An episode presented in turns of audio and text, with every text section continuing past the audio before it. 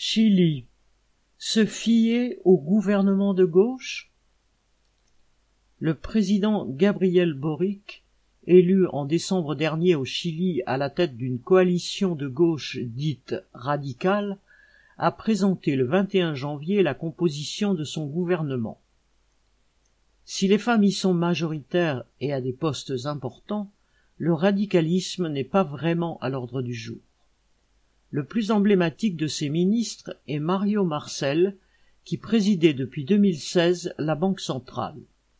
Lié au Parti socialiste depuis 1990, il a occupé plusieurs fois des responsabilités dans les gouvernements de centre-gauche.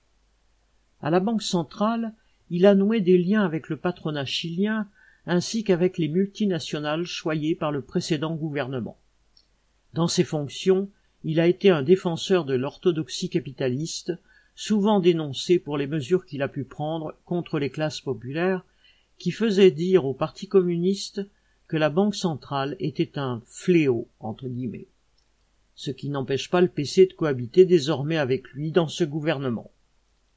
Avec la nomination de Mario Marcel, Boric voudrait calmer tous ceux qui, à droite et dans les milieux d'affaires, s'inquiétait de sa longue liste de promesses électorales.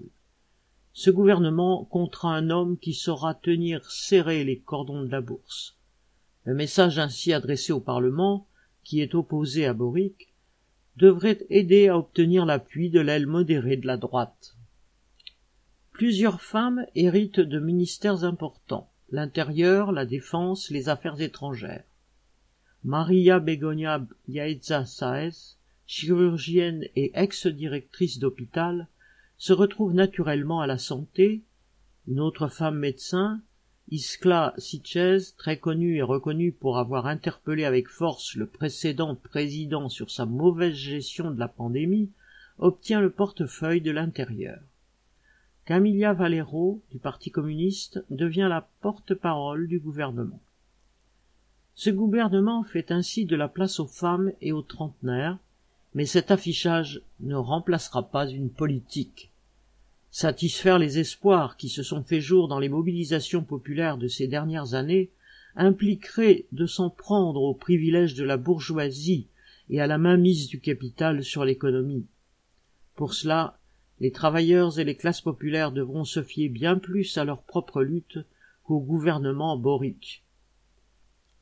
Jacques Fontenoy